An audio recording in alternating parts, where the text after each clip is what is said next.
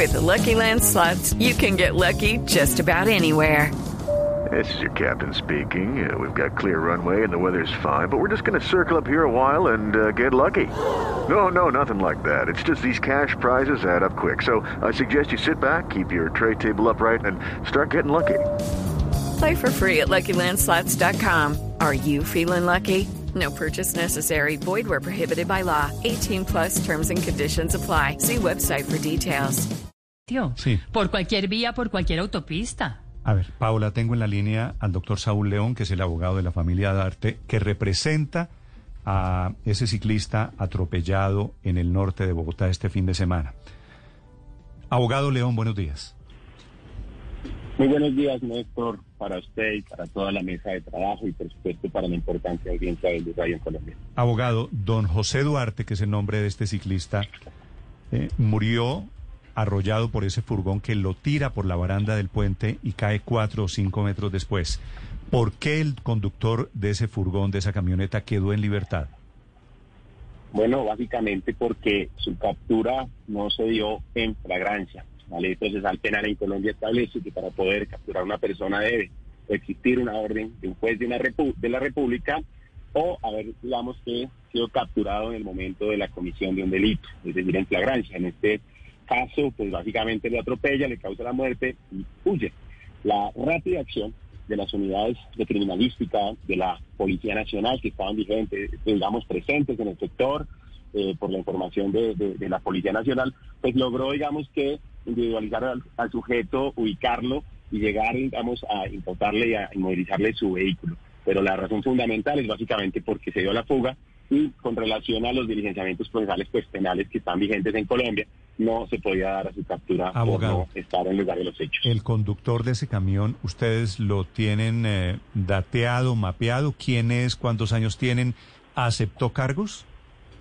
No, señor, en este momento digamos que eh, toda esta información está en poder de la Policía Nacional y de la Fiscalía General de la Nación. Tenemos una información preliminar, pero para salvaguardar la investigación, digamos que eh, la- el trabajo que está haciendo la Fiscalía General de la Nación, pues eh, nos queremos pues eh, compartirla con ustedes. Pero eh, eh, debo destacar Abogado, que... pero él, él da una explicación de por qué sucedió eso. No, señora, hasta el momento no existe ninguna explicación por parte de él, simplemente lo que ya el país conoce. Atropella al don José Duarte eh, de manera, digamos, que considero yo, en relación a lo que se evidencia en el video, podría ser no culposa, sino inclusive intencional o dolosa, y se da a la fuga. Sí, doctor León, ¿cuáles son las pretensiones de la familia de don José en este caso? ¿Y cuál podría ser la pena que afronte el conductor de este furgón si se demuestra que fue un homicidio con la intención de causarlo? Bueno, eh, en primer lugar, la pretensión de la familia es que se conozca la verdad de los hechos. Don José era un humilde vigilante, ese día estaba de descanso y estaba pues haciendo su práctica deportiva con relación a las recomendaciones y prescripciones médi- médicas que se le habían otorgado. Y pues esto es un hecho que pues nos sorprendió absolutamente a todos. En primer lugar, qué fue lo que pasó, qué fue lo que motivó a este sujeto para actuar de esta manera. Y sobre esa perspectiva, la representación de la víctima tiene una hipótesis. Yo considero que aquí no se trató de un homicidio culposo. ¿Por qué? Porque si se tratado de que fue un accidente, pues el señor se detiene y lo auxilia. Pero aquí vemos que el vehículo sobre la marcha tiene dos, tiene dos carriles, sí, pero justo invade el carril izquierdo donde está don José y justo en el momento donde lo alcanza. Yo quiero que la Fiscalía General de la Nación, o más que querer, digamos, es que la Fiscalía General de la Nación debe descartar que se ha tratado de un homicidio doloso y, para esto, pues debe realizar la revisión de los videos, no solamente del sitio, eh, del lugar de los hechos en concreto que el país ya conoce, sino previamente, a ver si es que de pronto se dio algún tipo de altercado o provocación que Eso le quería, justificaría abogado, este homicidio. Eso, eso le quería preguntar. En el video que hemos visto, que se ha hecho viral, se ve el furgón arrolla a don José Antonio Duarte. Antes de eso, ustedes han hecho el seguimiento de cámaras de seguridad, de cámaras de la zona. ¿Había pasado algo entre ellos?